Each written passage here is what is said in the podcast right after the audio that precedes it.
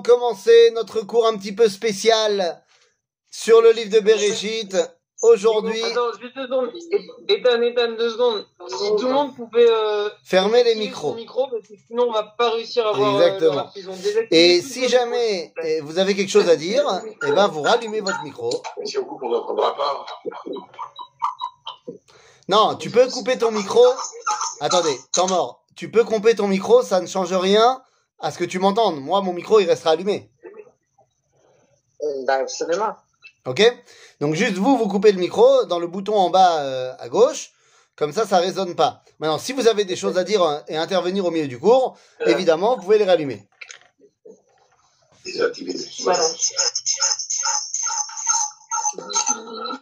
Mais Monique, t'es connecté avec deux trucs.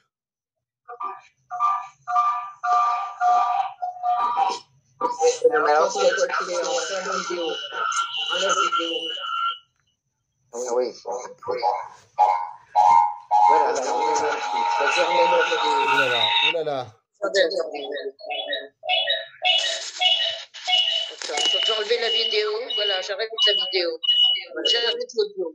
C'est toi, arrêté. C'est bon l'audio.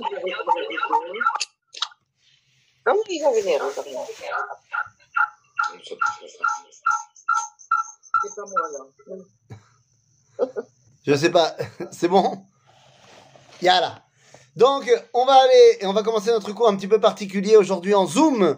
En Zoom parce que certains d'entre nous ne pouvaient pas être présents. Et donc, nous allons dédier notre cours à la refoua chez les mains de toutes les personnes du cours. Que ce soit la grippe, que ce soit le Covid, que ce soit le rhume, que ce soit j'ai mal aux cheveux. Eh bien, dans tous les cas, je vous souhaite à toutes et à tous refoua chez les mains, refoua ta nefesh, refoua ta gouf, et mamash maher, et qu'on puisse se retrouver dès la semaine prochaine. Alors, je sais pas, je sais pas au niveau des bidous de, de chacun, mais voilà, amen, amen, amen, refoua chez les mains. Tov, nous revenons donc dans notre étude du livre de Bereshit et nous sommes arrivés au chapitre 11, verset 10. Je répète, Lucien, il faut vraiment que tu fermes ton micro. Parce que ça fait des interférences. Non, pas voilà. Fermer ton micro, ça veut dire qu'il y a un bouton en bas de l'écran à gauche où il y a marqué mute. Il faut que tu appuies dessus.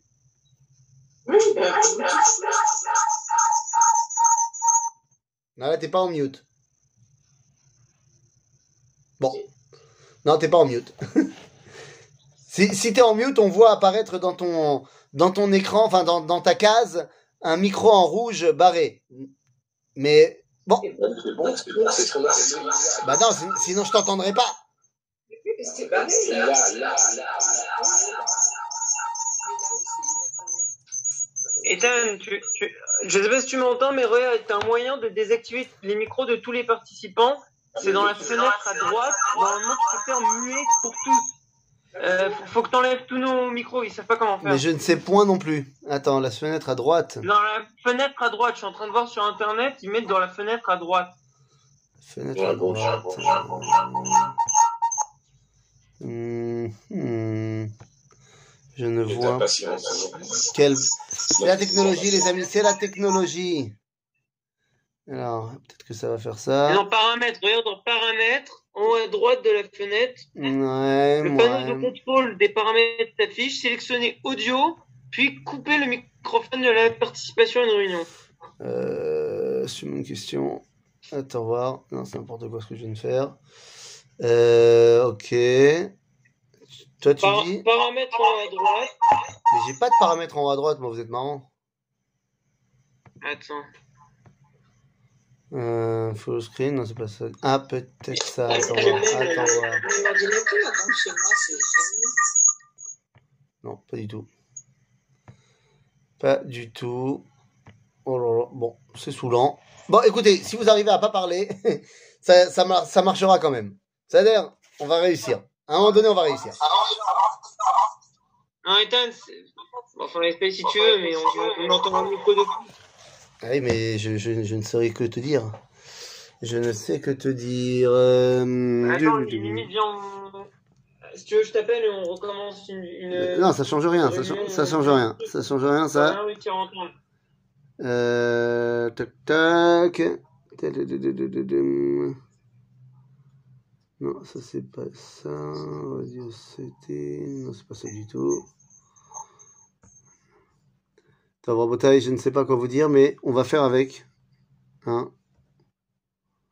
on va faire avec. Et puis c'est tout. Yetov. Yetov. Yala. Donc chapitre 11, verset 10. Nous sommes donc après l'épisode de la tour de Babel. Et donc, quelle est la suite du film? Eh bien, la suite du film est maintenant d'amener à une correction de la tour de Babel. La tour de Babel en elle-même était déjà une correction du déluge, puisqu'on avait vu que l'idéal de la tour était justement de trouver un moyen qu'il n'y ait plus de déluge. En cela, ils avaient décidé de faire deux choses. Un, de s'éloigner du Créateur pour qu'il n'y ait plus de possibilité de me juger. Et deux, eh bien, au-delà de cela, d'unir l'humanité. On a vu quel a été le problème, que c'était plus de l'unicité que de l'unité. C'était véritablement du euh, communisme à l'ancienne.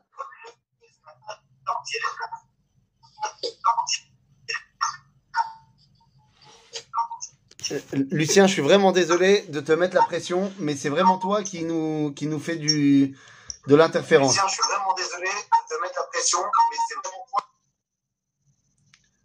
Top. Eh ben, je, t'ai pas dit de partir.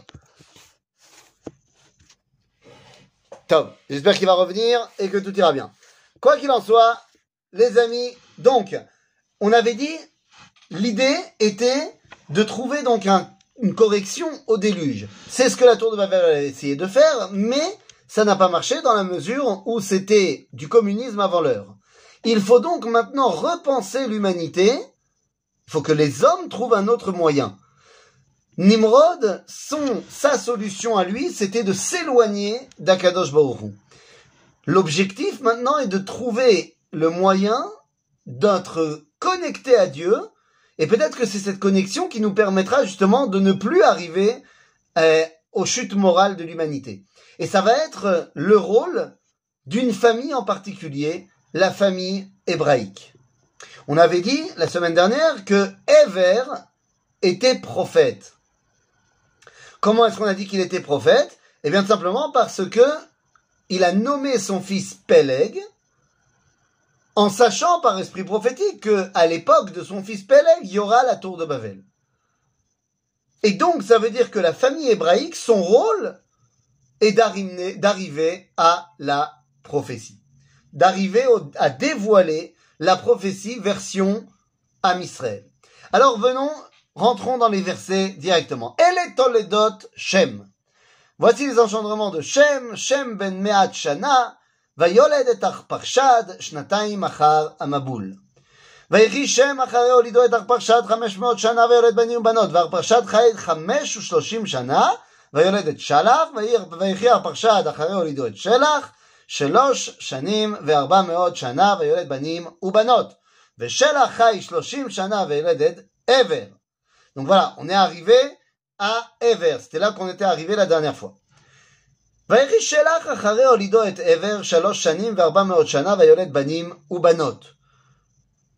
Ever, on a dit il est prophète puisque son fils Vayechi Ever Arba ou Shloshim Shana, à 34 ans, il enfante de Peleg.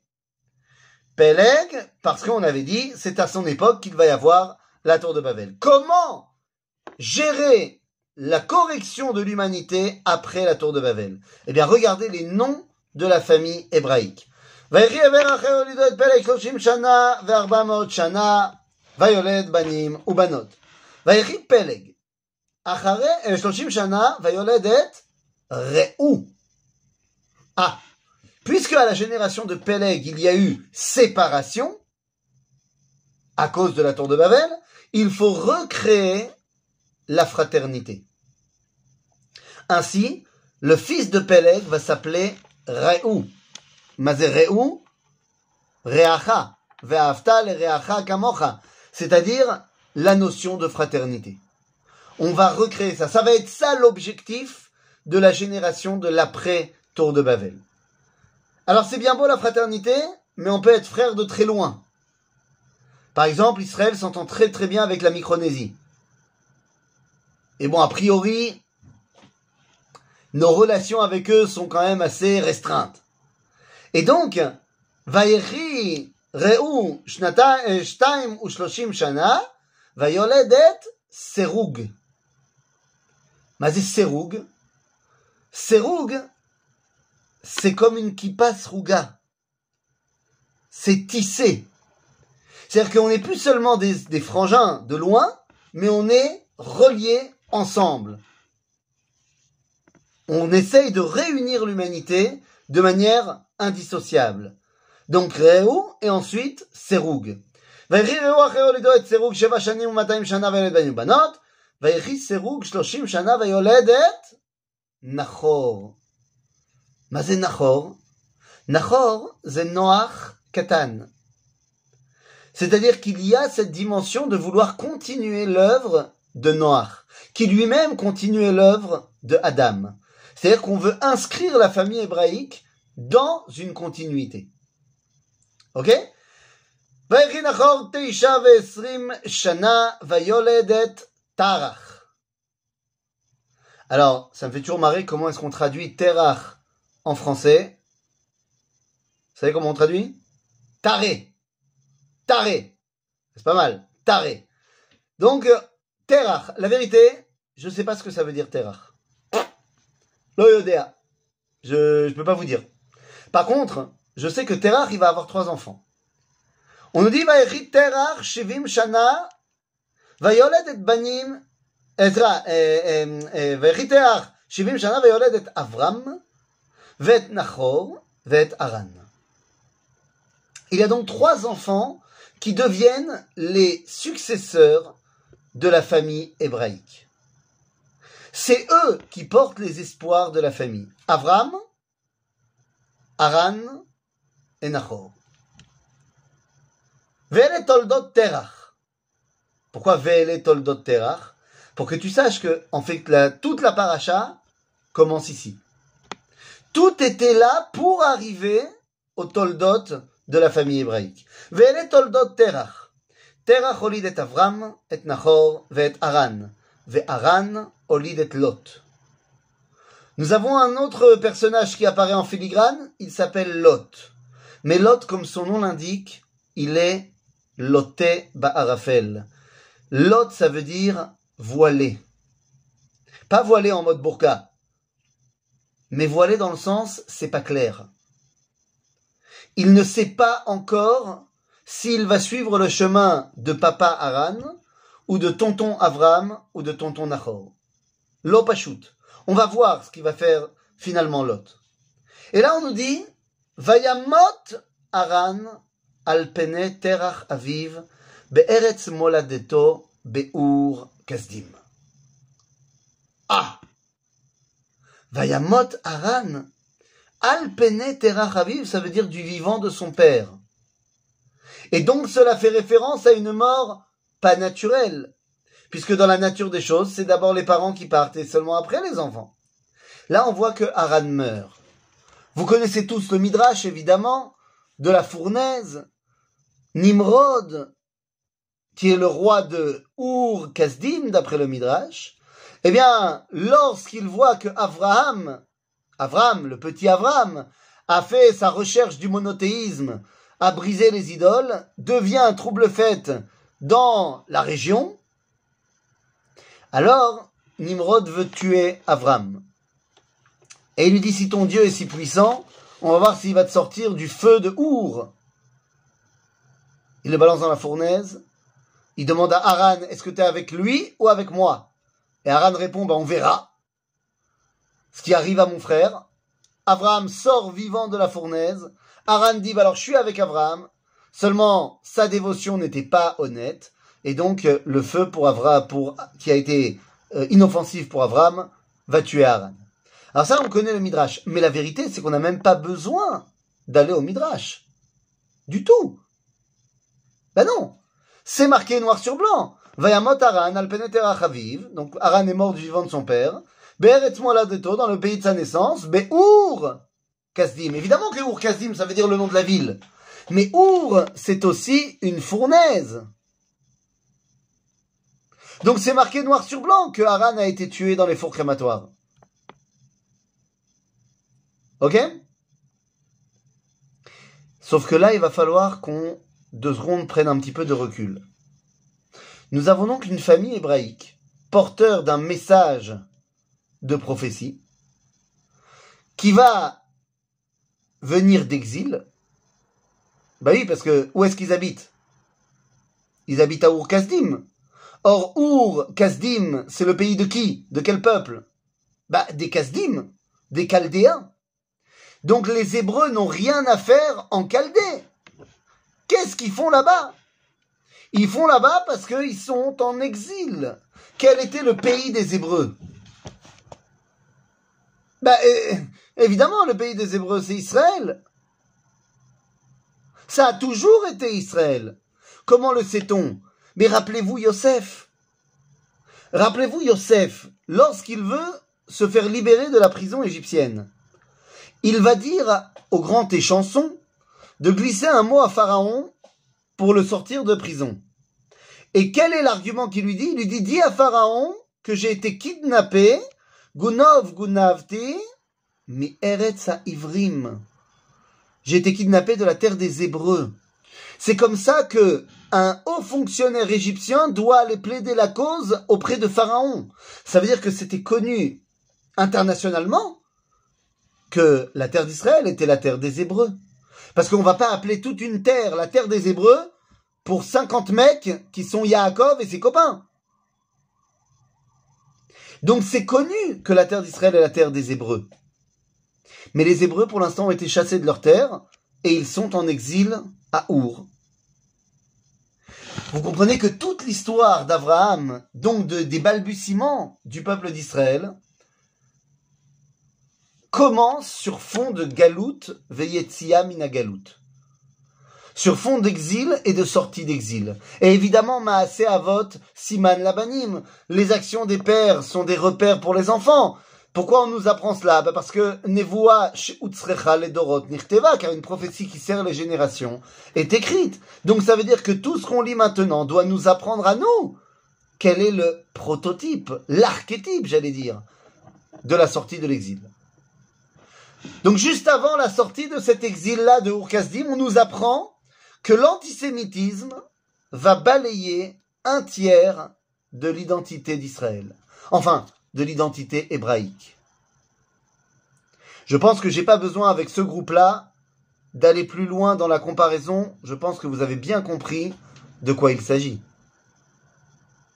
Juste avant la fin de l'exil, un tiers de l'identité d'Israël se fait massacrer dans la fournaise on sait très bien ce que ça fait dans notre génération. Alors comment on continue après cela? Eh bien, d'abord, avant, avant comment on continue, qu'est-ce qu'elle fait à Our, cette identité d'Israël? C'est quoi le boulot des Hébreux? Qu'est-ce qu'ils font dans leur vie? Terach, il fait quoi? Alors nous le savons, Terach a un magasin d'idoles. Il vend des idoles. Bon, je veux bien, mais on n'est plus au GAN. D'accord? Qu'est-ce que ça veut dire vendre des idoles? Ça veut dire que Terach est le fournisseur de spiritualité. C'est chez Terach qu'on va lorsqu'on veut s'attacher au divin. Alors ça prend une, forme idolâtre, parce qu'on est à Ur-Kasdim. Mais tout le monde voit dans l'hébreu, le juif, celui qui me rattache à l'identité divine. Toute ressemblance, évidemment, avec un cas actuel serait purement fortuite et involontaire. Ou pas. Il semblerait qu'aujourd'hui, il y a aussi des milliards d'individus qui se tournent vers un juif mort pour parler de dimension divine. En d'autres termes, l'hébreu est déjà considéré à l'époque comme étant la source du lien à Dieu. Vous comprenez maintenant pourquoi le christianisme a été chercher un jeune juif pour en faire le fils de Dieu. Ça, c'est pas nouveau. Donc, euh, finalement, que faire? Que faire après que l'antisémitisme ait frappé aussi fort? Vaikach Avram venachor laem nashim.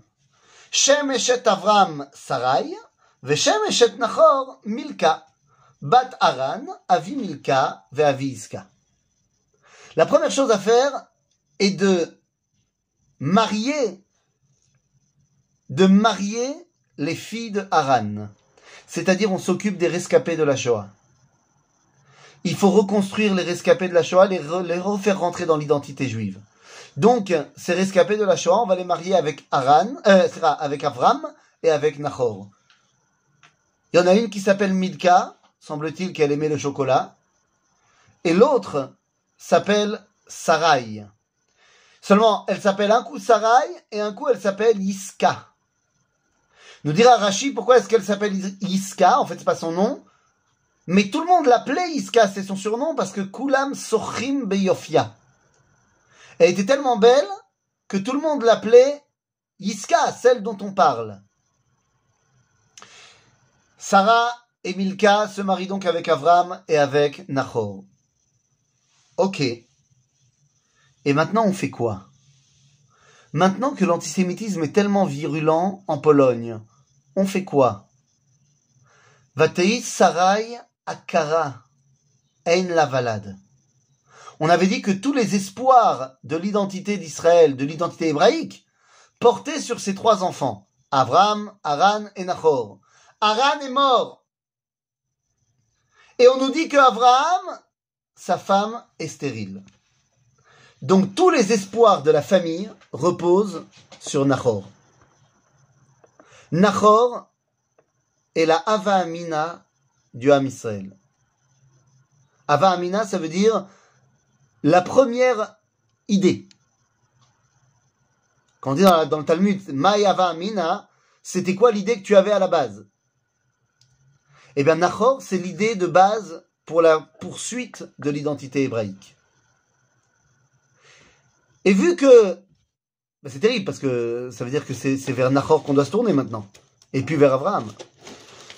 Mais semble-t-il que l'antisémitisme continue. La Shoah n'a pas suffi. Il y a eu le pogrom de Kielce juste après. Et donc, euh, bah, les Hébreux, ils disent, attends, c'est plus possible. C'est plus possible. Et donc, ils partent. Où vont-ils? Vaikar Terach et Avram Beno. Vet Lot ben Aran ben Beno. Vet Sarai Kalato. Donc Terach prend avec lui Avram et sa femme, prend Lot avec lui, le rescapé de la Shoah.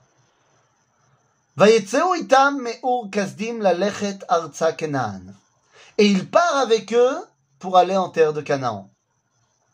Pourquoi fait-il ça mais parce que Terach, il a lu Alt-Neuland. Il a lu l'état des Juifs. Et il sait très bien que seul un pays pour les Juifs juifs, un pays où le peuple d'Israël ne sera plus persécuté, pourra être son, sa bouée de sauvetage. Donc Terach part en Eretz Kenan avec sa famille. Comment on appelle ça quelqu'un qui décide de revenir en Israël, pas pour des raisons religieuses, mais pour des raisons sécuritaires, ben, un sioniste laïque. Au XXe siècle, ce sioniste laïque, il s'appelait Benjamin Zeev Théodore Herzl. Maintenant, pourquoi il va en Eretz Kenaan Ben, parce qu'on a dit, c'est la terre des Hébreux. C'est la terre de ses ancêtres à Terach. Il veut revenir sur la terre de ses ancêtres. Oh, j'imagine que Terach, on lui a proposé aussi l'Ouganda hein, au milieu. Mais à un moment donné, même s'il a pu être intéressé, il a dit non.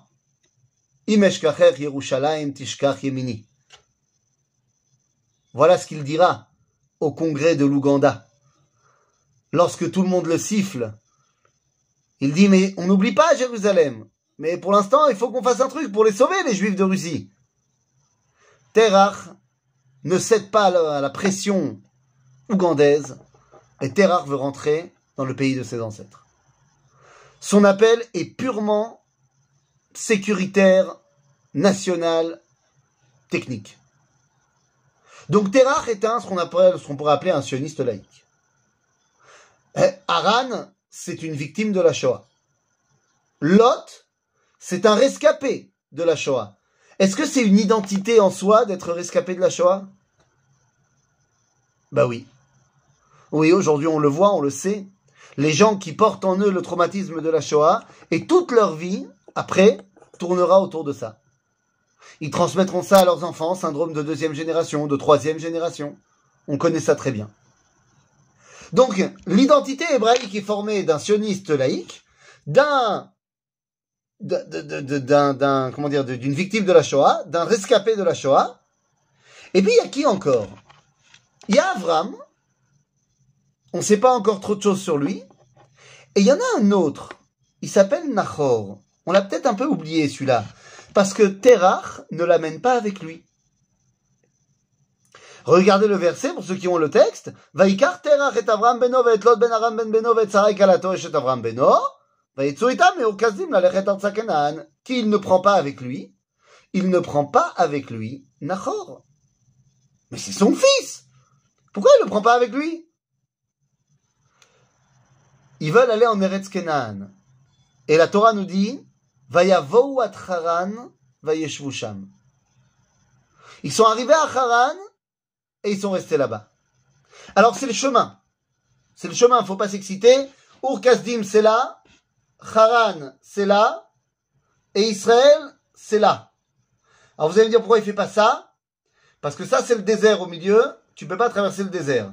Donc il faut remonter le Tigre et le Frat, arriver à Haran, la grande ville qui fait la jonction, et ensuite continuer, redescendre par la vallée du Jourdain. Donc c'est normal qu'il passe par Haran. La question c'est pourquoi il y reste. Pourquoi notre Terach reste à Haran Eh bien pour une raison très simple. Lorsqu'il est arrivé à Haran, il a retrouvé quelqu'un. Ben oui, quand il est arrivé à Haran, il a retrouvé Nachor. Nachor était déjà à Haran, il était parti depuis longtemps. Nachor, il n'a pas vécu la Shoah puisqu'il a migré aux États-Unis depuis longtemps. Il a senti que ça sentait mauvais de rester à Ur-Kasdim et il a dit à son père, moi je pars, je reste pas en Pologne. Et son père, il lui a dit, dans les années 20, mais enfin mon fils, mais t'es complètement fou de tenter le rêve américain. On n'est pas bien à Varsovie. Mais Nahor, il part. Il va à Haran, la grande ville. Vous savez, à Haran, on parle araméen. Ce sont des, Américains. C'est la ville du cosmopolitisme. C'est la ville du brassage des peuples. Et là-bas, Nahor, il réussit super bien. Il devient même le roi de la ville, le maire. C'est lui, le patron à Haran. Puisque lorsque Rivka, Eliezer, partira pour trouver Rivka à Haran, la ville de Haran nous est présentée comme étant la ville de Nahor. C'est le patron de la ville. Lorsque Terach arrive, moi j'imagine les retrouvailles. J'imagine les retrouvailles entre Nahor et Terach. Papa Ça nous fait tellement plaisir On a eu tellement peur pour vous On savait, on a vu ce qui s'est passé là-bas en Pologne. hein. On a eu tellement peur Euh, on n'avait pas de nouvelles Je suis tellement heureux que tu aies pu t'en sortir. Ah, papa Alors vous allez où comme ça finalement? Eh bien, mon fils, nous allons... Birushalayim. On va faire l'Alia. Ça y est, on revient sur la terre de nos ancêtres. Et à ce moment-là, je suis sûr que Nahor, il a mis la main sur le cœur et il a dit Leshana. Et une fois qu'il a dit ça avec une fausse larme, il a dit Bon, c'est peut-être pas la peine d'y aller tout de suite. C'est-à-dire, je comprends votre idéal de vouloir rentrer en Israël, mais sérieusement, il y a des Arabes, il y a des Cananéens, ça va être compliqué. Pourquoi vous mettre dans cette situation-là, papa? Restez ici. Restez ici. Moi, je vous arrange tout le truc. euh, Tu vas bosser avec moi, l'autre et tout. Ça va être super. Et finalement, eh bien, ils ne vont pas continuer le voyage vers Sion. Ils vont s'arrêter à New York. Ils vont s'arrêter en Europe. Ils vont s'arrêter dans leur chemin vers Eretz Israël. Et ils vont rester là-bas longtemps. Ouh là là, longtemps. On nous dit, Vayi, yem, yemet terach hamesh shanim ou mataim shana vayamot terach becharan. Terach, finalement, restera à Haran. Donc, ça veut dire que dans la, mosaïque qui s'appelle Am Israël, on a dit on avait un sioniste laïque, c'était Terach, même s'il n'a pas réussi à mener à bien son projet, comme Herzl finalement. On avait un rescapé de la Shoah, une victime de la Shoah.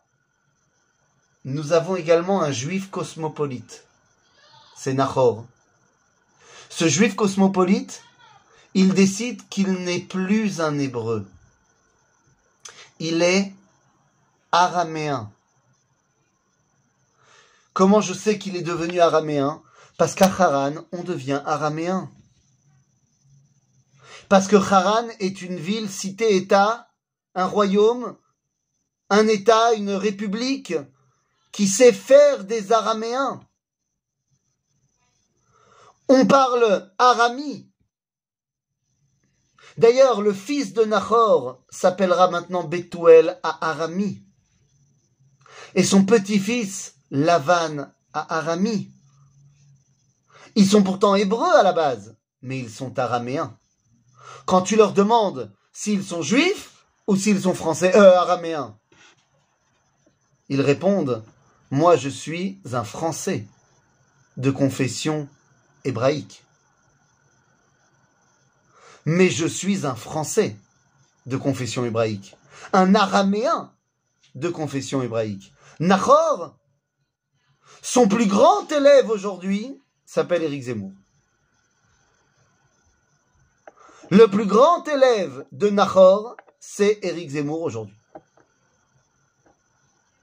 À Rome, soit comme les Romains, à Haran, un araméen, en France, un français. Il est le juif cosmopolite.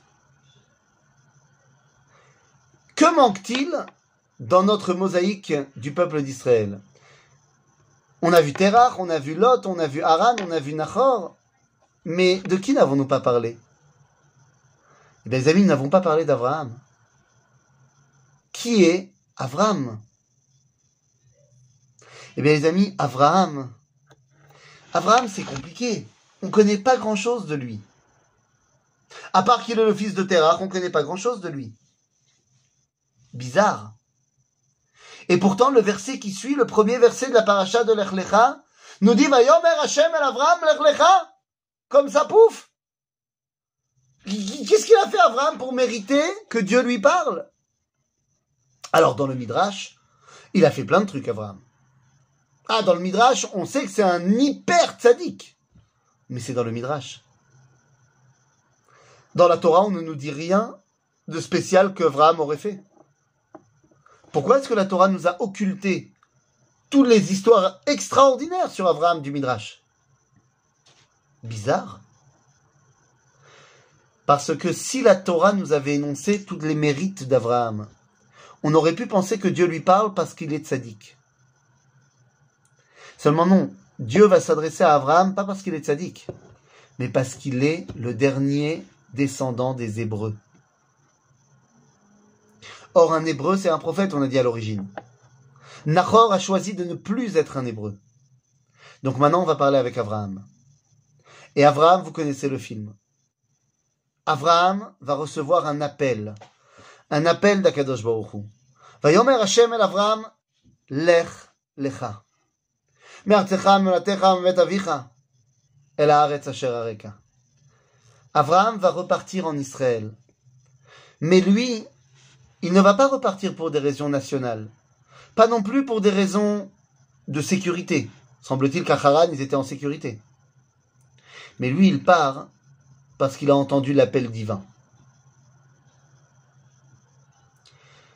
Entendre l'appel divin et venir en Israël à Sion parce que la Torah nous l'a demandé, Ben, on appelle ça aujourd'hui un sioniste religieux.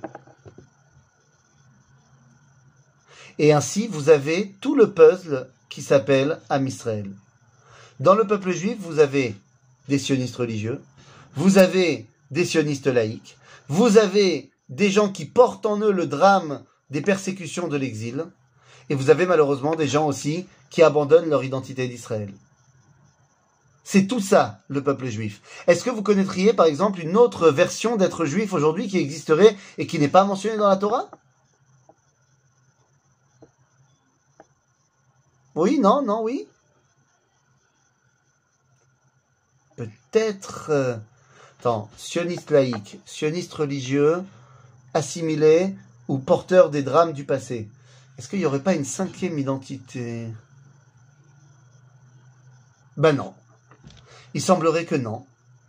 Ça veut dire que être religieux et passionniste, ça n'existe pas selon la Torah.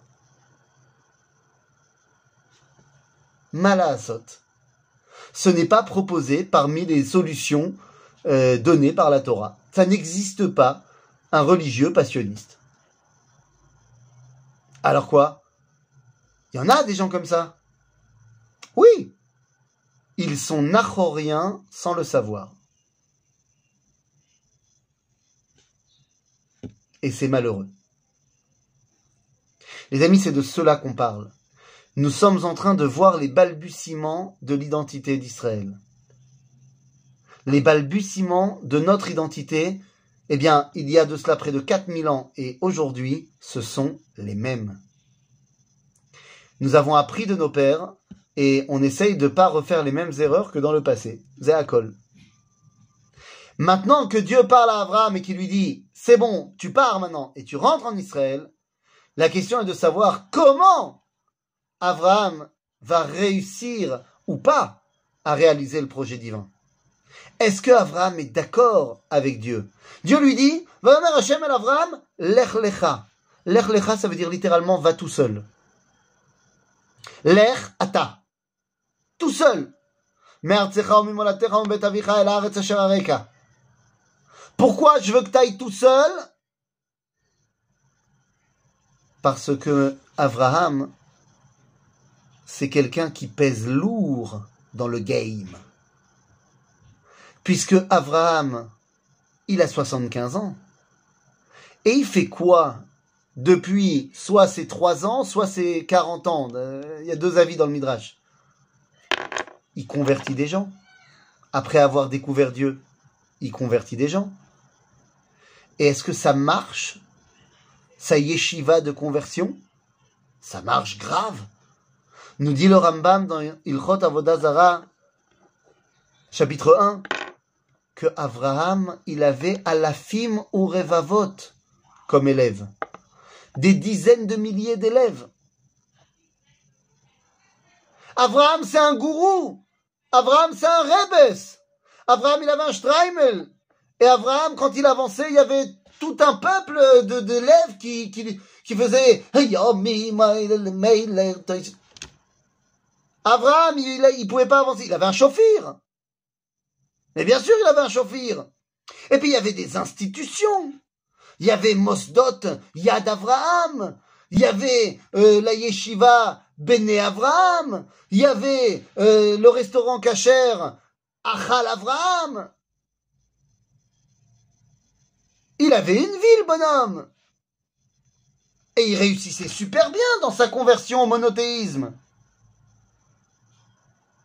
Et tout d'un coup, Dieu lui dit, non, tu abandonnes tout ça et tu pars tout seul.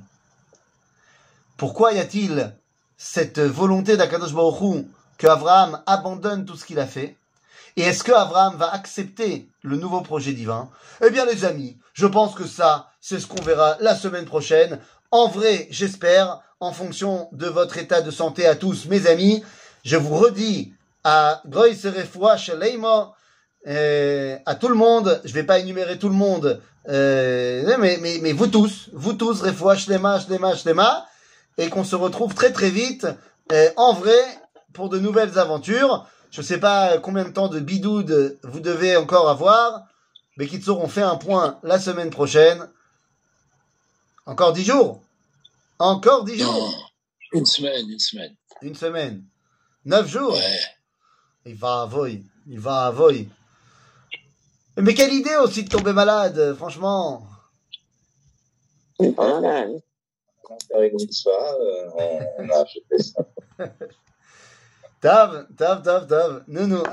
Fouach Shalema, l'essentiel c'est que vous alliez bien et que vous vous remettiez doucement, doucement chacun. Et comme ça, après, vous serez avec un Tav Yarok encore plus long. Et comme ça, c'est très bien. Et, et Bezrat Hashem, on se retrouve très vite en vrai, quand on peut. Voilà les amis. Bonsoir à tous.